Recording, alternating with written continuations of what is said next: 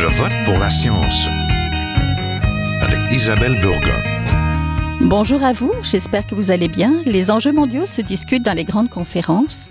À la veille de la COP26, la conférence de Glasgow de 2021 sur les changements climatiques, où les experts du monde entier seront réunis, qu'en est-il du pouvoir des villes sur ces enjeux alors que nous pouvons déjà voir les conséquences locales du réchauffement climatique? La crise sanitaire l'a également montré. Les municipalités doivent s'adapter aux crises et aux changements de notre société. La science et les données probantes doivent être au cœur des décisions politiques, de ce premier palier politique, celui de la proximité. Les élections municipales mettent-elles assez de science et la santé de leurs citoyens en tête de leurs préoccupations? Et quelles sont les initiatives susceptibles d'encourager les décisions éclairées qu'elles doivent prendre? Nous en parlons tout de suite. Restez là.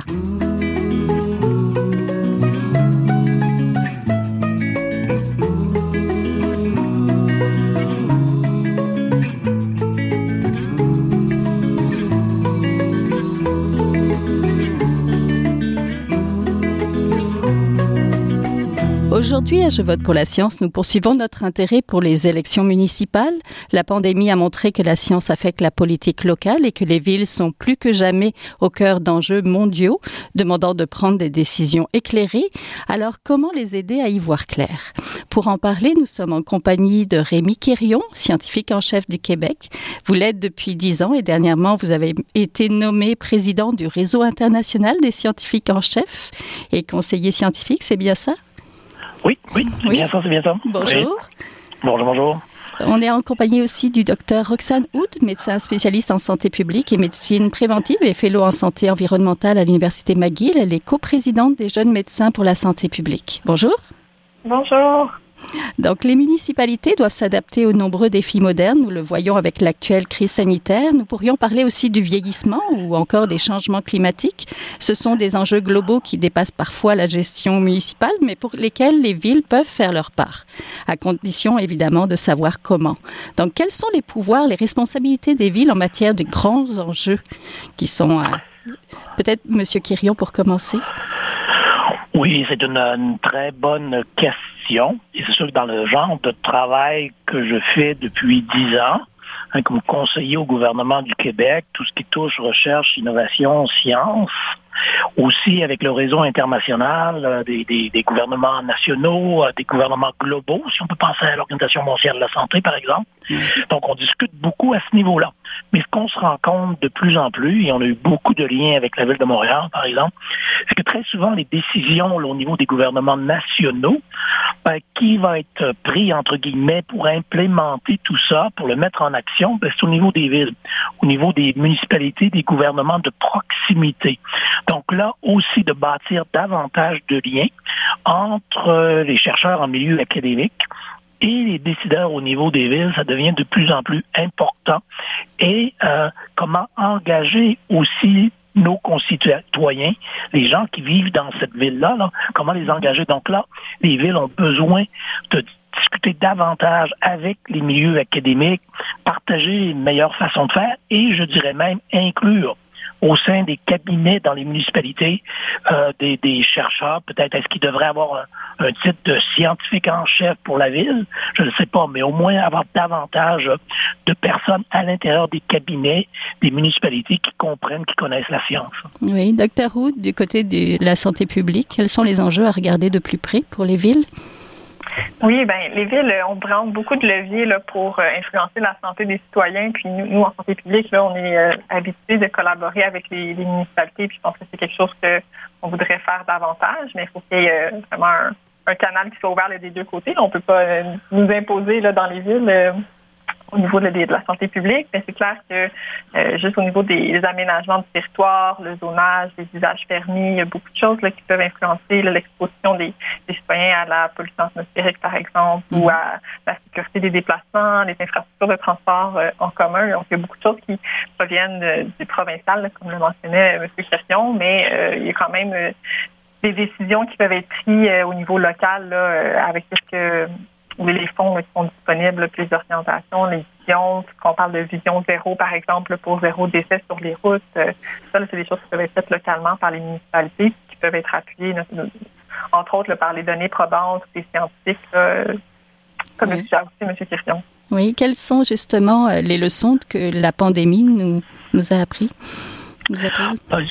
Ben, je pense que de mon côté, moi, j'étais très impliqué au début de pandémie avec euh, le gouvernement du Québec, bureau du premier ministre, ministère de la Santé et Services sociaux, euh, santé publique avec Horatio.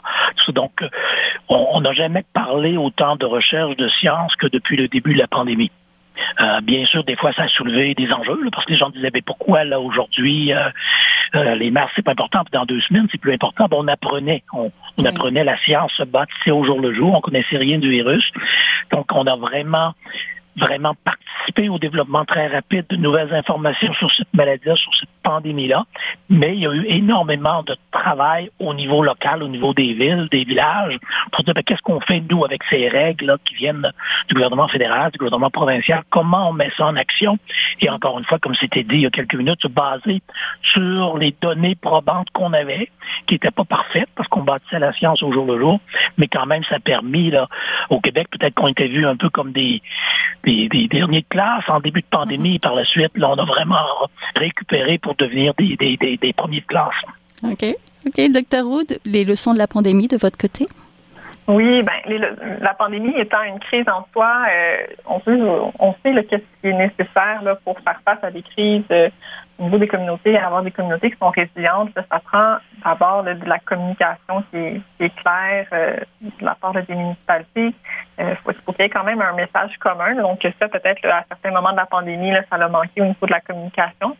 ça prend aussi là, des investissements dans les infrastructures par les villes. Ça prend beaucoup aussi de de participation citoyenne, tout le tissu social, ça, ça peut tout être travaillé en amont là, des crises, puis ça va venir euh, donner une résilience justement aux communautés euh, quand la crise va arriver pour s'adapter, pour faire face justement à l'incertitude. On voit beaucoup, là, par exemple, de gens euh, qui ne croient pas à la pandémie, qui partagent des fausses informations, qui sont très dans la conspiration. Puis tout ça, on sait que c'est beaucoup lié avec un sentiment de manque de contrôle, un sentiment d'exclusion. Donc, y a des communautés qui sont comment là avec un fort social. Puis ça, les municipalités peuvent y travailler, peuvent euh, créer des environnements sociaux euh, euh, avec les leviers qu'ils ont. Là, je pense qu'on pourrait faire face à des crises d'une meilleure façon dans le futur parce que clairement, il va y en avoir d'autres. La crise des changements climatiques en est une aussi là, qui, oh oui. cogne à la porte.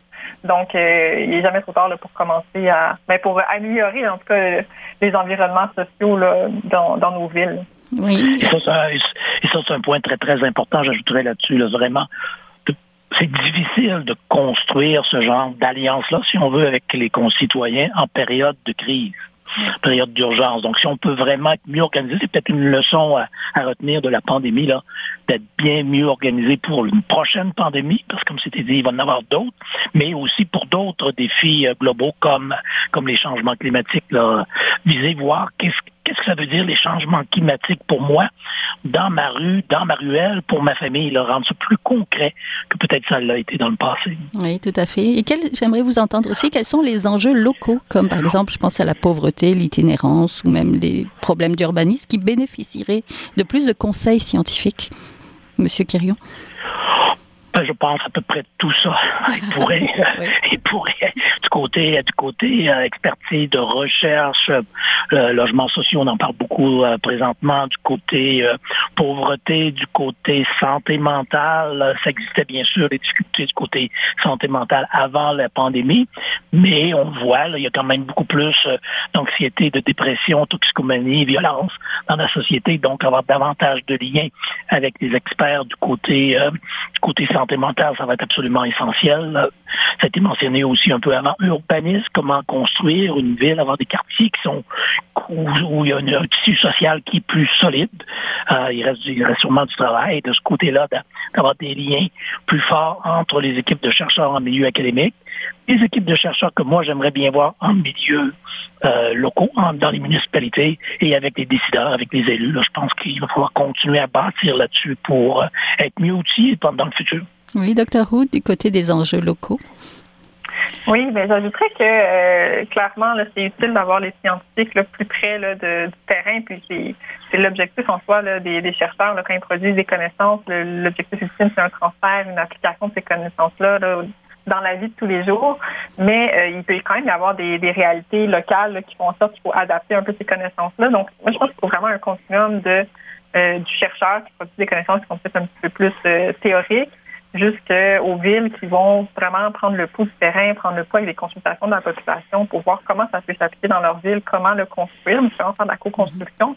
Puis on l'a vu, par exemple, avec des villes là, comme euh, Saint-Bruno de Montarville, sur la rive sud de Montréal, qui est une, est une municipalité amie des aînés, qui est une initiative euh, initialement de l'Organisation mondiale de la santé, donc il est question quand même de passer là, sur la science, mais qui a été implantée avec beaucoup de consultations de la population pour, euh, pour finalement avoir des communautés là, qui sont très favorables au vieillissement, mais qui est aussi un enjeu là, ben, global pour, pour le Québec, là, mais qui va être vécu différemment selon euh, la, réalité des villes, là, combien de, personnes euh, âgées là, sont dans certaines villes, ça peut varier d'une ville à l'autre, mais clairement, ça, ça, va devenir le lot de, beaucoup, beaucoup de villes. Donc, c'est pour ça que pour moi, il faut vraiment qu'il y ait une, une forme de de collaboration là, sur tout le spectre allant de la science, euh, des scientifiques chercheurs, juste euh, à la population qui a comme une connaissance là, vraiment terrain de, de, ce qui les touche et qui euh, oui, de proximité. Là, nous sommes en, pleine campagne électorale municipale. Est-ce que les candidats à la mairie devraient avoir un bagage en sciences, à l'image du chef démocratie Québec et candidat à la mairie de Québec, Jean Rousseau, qui est chimiste? Monsieur Quirion? c'est toujours bien qu'il y ait des, des euh, chercheurs, des gens de milieu académique, des médecins euh, qui, se, qui acceptent de se lancer en politique. Là, euh, il y en a pas énormément, c'est pas unique au Québec du tout, là, c'est un peu partout comme ça à, travers le monde, mais d'avoir d'en avoir un peu plus qui peuvent euh, discuter avec les collègues, essayer de les convaincre de l'importance euh, dans la prise de décision d'avoir accès à des données probantes, de mieux comprendre ces données-là, parce que c'est pas juste d'avoir la donnée, il faut être capable de capable de l'analyser un peu, et comme c'était c'était dit par Dr. Odo aussi, de la contextualiser. Donc euh, le conseil scientifique au niveau d'une de, de, province, c'est différent du conseil scientifique à Montréal, puis c'est différent du conseil scientifique à Victo. Il y, a, il y a ça aussi, tout le contexte qui est, qui est très, très, très euh, important. On n'entend pas parler beaucoup euh, dans les élections euh, municipales, pas énormément, je dois dire, non plus des dernières élections fédérales, mais mais euh, certain que s'il y a plus de d'experts du côté du côté recherche, science, qui se qui acceptent de se lancer en politique, ça peut pas nuire. Oui, évidemment. Docteur Roule, est-ce qu'on devrait questionner les candidats sur tous les enjeux où les données probantes sont importantes? Euh, ben, je pense qu'il faut, c'est important que le, parti pour lequel le candidat se présente là, euh, ait globalement une vision globale de ce qu'est la science, ce que représentent les données probantes là, pour l'exercice après ça euh, dans la municipalité. Est-ce que, par exemple, il faut que chaque candidat ait un bagage scientifique et une connaissance des données probantes au moment des élections? Je, pense pas nécessairement. Euh, ça prend de tout là, pour faire un monde, puis chacun a son, savoir expérientiel qui peut être utile. donc, je pense que qui peut être vraiment là, bénéfique là, pour une, une organisation, une municipalité, c'est d'avoir des gens avec différents bagages euh, de vie là, au niveau culturel, par exemple, au niveau euh, euh, socio-économique ou scientifique. Plus largement, je pense qu'il y a un travail aussi à faire au niveau de toute la population pour comprendre c'est quoi le, la production de, de données probantes, c'est quoi le, le, processus scientifique, parce que évidemment, c'est pas tout le monde qui va étudier en sciences, mais il peut y avoir quand même une certaine notion de base qui vont aider justement au jugement critique, là, puis peut-être aussi après ça la lecture euh, de fausses informations qui circulent. Là. Mm-hmm. Donc, je pense que globalement, ça serait utile pour tout le monde, dont les, les élus. Euh, mais clairement, je pense qu'il faudrait qu'il y ait un engagement euh, fort dans, au niveau des, des, des, des partis, des, gens qui se présentent en faveur de, suivre des données probantes. puis, c'est pas, il y a plusieurs choses qui sont faites, je pense, pour soutenir les, élus dans leurs fonctions. je pense notamment à la plateforme je vote pour ma santé, euh, qui a été mise de l'avant par plusieurs organismes, euh, regroupements de, scientifiques, qui donnent justement des pistes aux villes, aux élus euh, pour prendre des engagements en faveur de la santé de la population par rapport à la diminution de la pollution atmosphérique, par exemple. C'est vraiment des actions au niveau local, municipal qui peuvent être prises. Donc, je pense que c'est ça. Il s'agit de connaître les outils qui sont offerts, de d'ouvrir peut-être certaines voies de communication avec des scientifiques, d'être ouvert globalement à ça. Vous êtes toujours à Je vote pour la science, là où la science rencontre la politique, une émission produite par l'agence Science Presse. Vous pouvez visiter son site internet au sciencepresse.qc.ca. Monsieur Quirion, comment on développe la culture scientifique de nos dirigeants municipaux? Est-ce que ça prendrait un scientifique en chef municipal, comme je pense qu'il y en a à Victoriaville? Oui, je pense que, et ça, on a eu déjà des discussions avec euh, la ville de Montréal là-dessus. Là, on a eu, depuis un certain temps maintenant, on, on a des, des réunions, on avait des petits déjeuners avant la pandémie, mais des réunions avec des élus municipaux. C'est eux qui choisissent les questions. Et là, on invite deux, trois chercheurs à venir présenter brièvement leurs recherches et de le mettre dans le contexte de la ville et de répondre aux questions des élus. Donc, euh, ça, je pense que ça sensibilise un peu les élus de ce côté-là, mais d'avoir éventuellement à l'intérieur de la structure quelqu'un où c'est le mandat de penser à ça un peu tout le temps, là, cette données probantes, sciences, etc., comment analyser les, les résultats de grandes études scientifiques et les mettre un peu, les rendre un peu plus applicables à la situation locale, c'est important. Et aussi la formation, le, le lien, comme c'était mentionné là il y a quelques minutes, avec les citoyens. Donc, nous, on a un petit programme au Fonds de recherche du Québec, donc on appelle engagement. C'est de la science citoyenne, de la science Et vraiment, là, c'est le citoyen qui fait des propositions de recherche. Lui, on lui trouve des, on lui fait faire des liens avec des chercheurs et par la suite, ils font un, projet de recherche. Et pour moi, c'est pas nécessairement le résultat du projet. C'est beaucoup plus, là, exposer nos concitoyens, faire connaître la méthode scientifique, comment on construit de la science, là.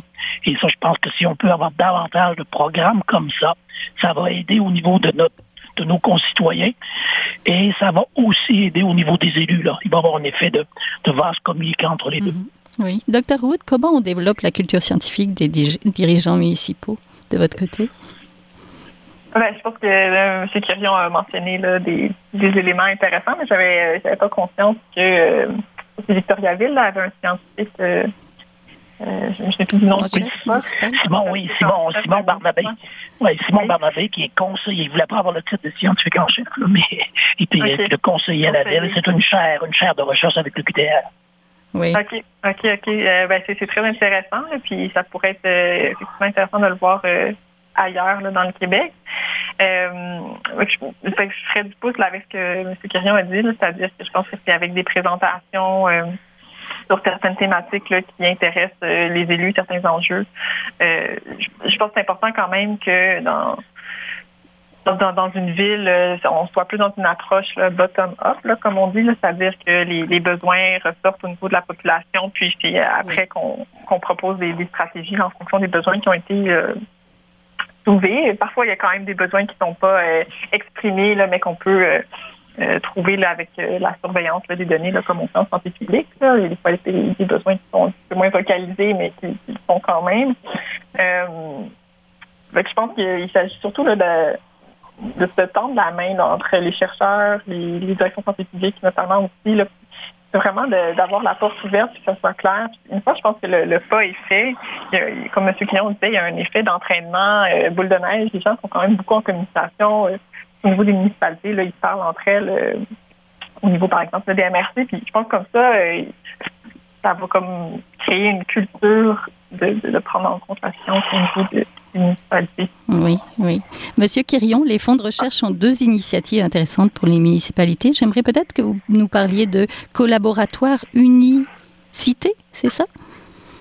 Oui, ça aussi, c'est euh, avec avec des liens, euh, c'était financé par le Fonds Nature Technologie, le Fonds Société Culture, et c'est de voir comment valoriser davantage les liens entre les municipalités et les milieux académiques et en donnant une valeur ajoutée pour le chercheur ou la chercheuse qui va faire partie de ce genre de, de réseau-là. Là.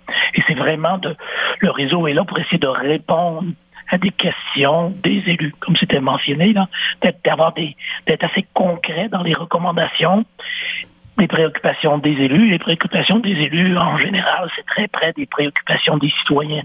Donc, mais ce qui n'existait peut-être pas avant, c'est de le valoriser davantage nous, dans nos différents programmes, et aussi que les milieux académiques le valorisent davantage. Que c'est pas nécessairement juste une publication scientifique qui est très importante, là, mais que quelqu'un aussi qui fait de la recherche euh, participative, je dirais, avec des milieux locaux, que ce soit bien reconnu dans son cursus pour les, promotions, etc., etc. Ça, peut-être qu'on a encore du travail à faire de ce côté-là. Et c'est un, un des objectifs de ce programme-là. Oui, de faire connaître le programme. Il y a aussi le programme Visage municipal des fonds de recherche du Québec. Oui. Il y a un programme pilote pour 21 et 22, c'est ça? Oui, ça c'est un programme aussi un peu la même chose, d'avoir facilité euh, davantage de liens entre les municipalités et les milieux de la recherche, beaucoup de la recherche appliquée. Et on parlait de Victoriaville, ben Simon Barnabé a été très impliqué dans le développement de ce programme-là, Village, municipal, étant donné qu'il est sur un des conseils d'administration des fonds de recherche. C'est un programme pilote mais là, ça va devenir un programme régulier euh, dans nos plans stratégiques qu'on est à développer là, pour 2022-25. Et vraiment, c'est un, ça suscite beaucoup d'intérêt. Donc là, on veut l'élargir et que les trois fonds de recherche dans le domaine de la santé, du génie, des sciences pures et aussi des sciences sociales, sciences humaines et agriculture, que ça devienne un programme régulier où il y a beaucoup, dans les projets de recherche, c'est beaucoup, je dirais, intersectoriel, donc de mélanger des disciplines pour peut-être arriver avec de nouvelles solutions pour euh, par rapport à des défis, euh, des défis locaux dans, les, dans les villes. Oui, est-ce que vous pouvez nous donner un exemple? Qu'est-ce qui se fait à Victoriaville depuis que M. Barnabé est là? Ben lui, c'était beaucoup. Donc, lui, il y a des, liens qui se sont développés au cours des années. C'est maintenant, il y a environ 18 mois, si je me rappelle bien, qui ont décidé, là, la ville de Victo, de créer une chaire de recherche en partenariat avec l'Université du Québec à Trois-Rivières. Et c'est beaucoup, je dirais, dans un premier temps, beaucoup du côté environnement. Beaucoup, par exemple, gestion de l'eau, inondation, euh, euh, l'impact des changements climatiques. Donc, c'est vraiment centralisé sur ça mais éventuellement, ça va pouvoir prendre plein d'autres, avoir plein d'autres facettes qui pourraient être regardées. On peut parler, par exemple, de pauvreté, d'intégration des immigrants. Donc, le mandat est très large. Pour l'instant, c'est plus ciblé sur l'environnement, mais ça pourrait être beaucoup plus large que ça dans le futur. Oui, ça pourrait être prometteur. Docteur Wood, vous vous intéressez tout particulièrement à la réduction des inégalités sociales de santé. Comment se placent les villes dans ce dossier et quelles sont les municipalités, peut-être, dont nous pourrions nous inspirer?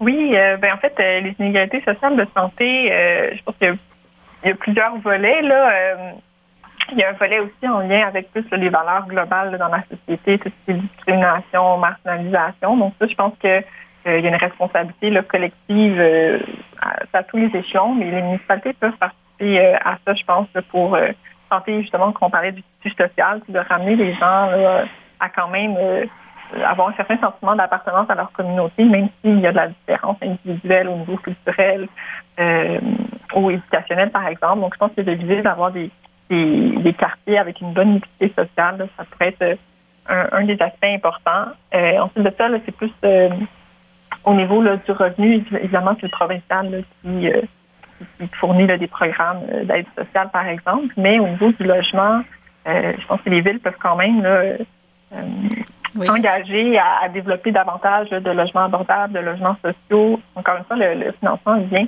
du provincial, mais euh, les villes peuvent euh, avoir des plans d'action, puis euh, justement faire des, demandes auprès du provincial pour toucher un peu plus d'argent. parce que le logement, c'est une dépense très importante, puis ça, ça, contribue beaucoup à, laisser les personnes dans la pauvreté quand les prix du logement sont si importants que leur taux d'effort, c'est-à-dire le pourcentage de de leurs revenus qui passent dans le, logement, l'électricité, euh, est si important qu'ils ont moins d'argent, par exemple, pour l'épicerie, euh, pour euh, aller faire des activités là, pour prendre soin de leur bien-être mental, aller faire des activités pour connecter avec d'autres personnes, donc briser l'isolement. Donc, je pense que ça peut passer par ça pour les municipalités notamment. Avoir des, quartiers aussi où les gens ont plus envie de sortir, se rencontrer. donc ça, ça peut être des espaces là, plus conviviaux pour la marche, l'utilisation de, d'espaces verts. Donc, ça, je pense que ça va avoir des impacts sur euh, la réduction des inégalités sociales de santé. Oui, est-ce qu'il y a des municipalités inspirantes qui vous inspirent? Euh, je pourrais pas vous dire au Québec, euh, ben, comme je mentionnais tantôt, il y a au niveau de Saint-Bruno euh, pour tout ce qui est le vieillissement, parce que c'est sûr qu'un vieillissement en santé, il faut mettre certains éléments de l'avant pour éviter justement des déconditionnements, de l'isolement euh, des, personnes aînées en perte d'autonomie, par exemple. Euh, donc, Saint-Bruno pourrait être mentionné, je pense, pour euh, le succès de l'approche la municipalité Amis des aînés. À l'international, le portrait de Vienne, qui est assez exemplaire pour son, le nombre de logements sociaux qu'ils offrent. puis l'espèce de mini-quartier que cela crée, là, ça, c'est des, qu'on voyait dans l'article, c'est que c'est des des méga complexes euh, d'appartements avec des milliers de personnes, mais qui a une cour intérieure qui favorise justement les rencontres entre les gens, et la quiétude. Donc, je pense que ça, pourrait être bien un exemple à suivre pour ce qui est du logement social, le logement abordable. Oui. Monsieur Quirion, de votre côté, et pour terminer, une municipalité inspirante ah, ben, peut-être, peut-être que j'ai lu la même chose aussi là euh, par rapport à par rapport à Vienne, mais j'ai eu la chance aussi d'aller là-bas quelques reprises. C'est certain que l'aspect logement social très très important, mais l'aspect aussi du transport tout ce qui est mobilité dans la ville est très, très facilité par la façon dont les transports euh, en commun ont été bâtis. Tout ce qui est piste cyclable aussi y en a énormément. Donc, à l'international, c'est sûr que c'est une ville qui semble assez euh, exemplaire. Au Québec, je pense qu'on a fait des progrès. Plusieurs villes ont fait des progrès au cours des, des dernières années. Il reste du travail à faire encore, mais je pense à Montréal du côté piste cyclable et tout ça. Bon, il y a eu des progrès. C'est sûr que ça génère des fois des frictions en différents groupes, mais je pense qu'on s'en va de plus en plus vers ça. Et l'aspect de de, transport durable, de mobilité facilité est très, très, très important pour le futur développement de nos villes. Oui. Donc, il faut apprendre des meilleurs à l'international et essayer d'appliquer ça à nos euh, localement, là, bien sûr, en tenant compte de nos particularités du côté température et tout ça, mais euh, je pense qu'il y a des, façons, beaucoup de possibilités de s'améliorer encore. On a fait des progrès, mais il faut aller encore plus loin. Oui, apprendre à collaborer finalement, oui. Oui, c'est ça, il y, en a déjà beaucoup, mais faire davantage, oui. Oui, ben pour faire un petit pouce par rapport à la connectivité puis l'accès au, justement à la mobilité, effectivement, les personnes euh, souvent avec un statut économique plus faible, avec un moins bon revenu, n'ont pas nécessairement accès à une voiture, donc ils dépendent beaucoup sur le transport en commun. Donc quand ça prend deux heures euh, euh aller au travail, par exemple, là, euh, il reste beaucoup de temps après ça là, pour faire autre chose. Donc je pense que d'avoir des quartiers là plus à à échelle humaine avec un bon accès aux services, là, euh, juste par du transport actif ou du transport en commun, ça, ça présente des co-bénéfices au niveau de l'environnement, évidemment, parce qu'on va diminuer la, pollution atmosphérique, mais euh, puis même la pollution euh, sonore, là, qui est aussi nécessaire à la santé. Euh, mais ça a aussi l'avantage pour les personnes justement qui n'ont pas de voiture, qui sont un petit peu plus dans, un contexte de vulnérabilité, d'accéder quand même aux services dont ils ont besoin de, de participer là, socialement là, à la collectivité. Oui, les enjeux sont multiples. Donc, merci beaucoup. Donc, vous l'avez entendu, on était en compagnie de Dr Roxane Hood, médecin spécialiste en santé publique et coprésidente de Jeunes médecins pour la santé publique. Rémi Curion, scientifique en chef du Québec. Merci à tous les deux. Merci, merci. Voilà, c'est tout pour cette semaine. À la régie, comme toujours, Daniel Fortin. À la recherche, la réalisation et au micro, cette semaine, Isabelle Burguin. Je vote pour la science est une production de l'agence Science Presse avec Radio VM. Nous avons des rediffusions. Vous pouvez les écouter tout au cours de la semaine ou sur le site de l'agence Science Presse. J'espère que vous avez aimé cette émission. Si c'est le cas, partagez-la. En attendant, bonne semaine. Portez-vous bien. Est un chercheur typique de ceux pour qui les progrès de la bioinformatique on préséance sur le sang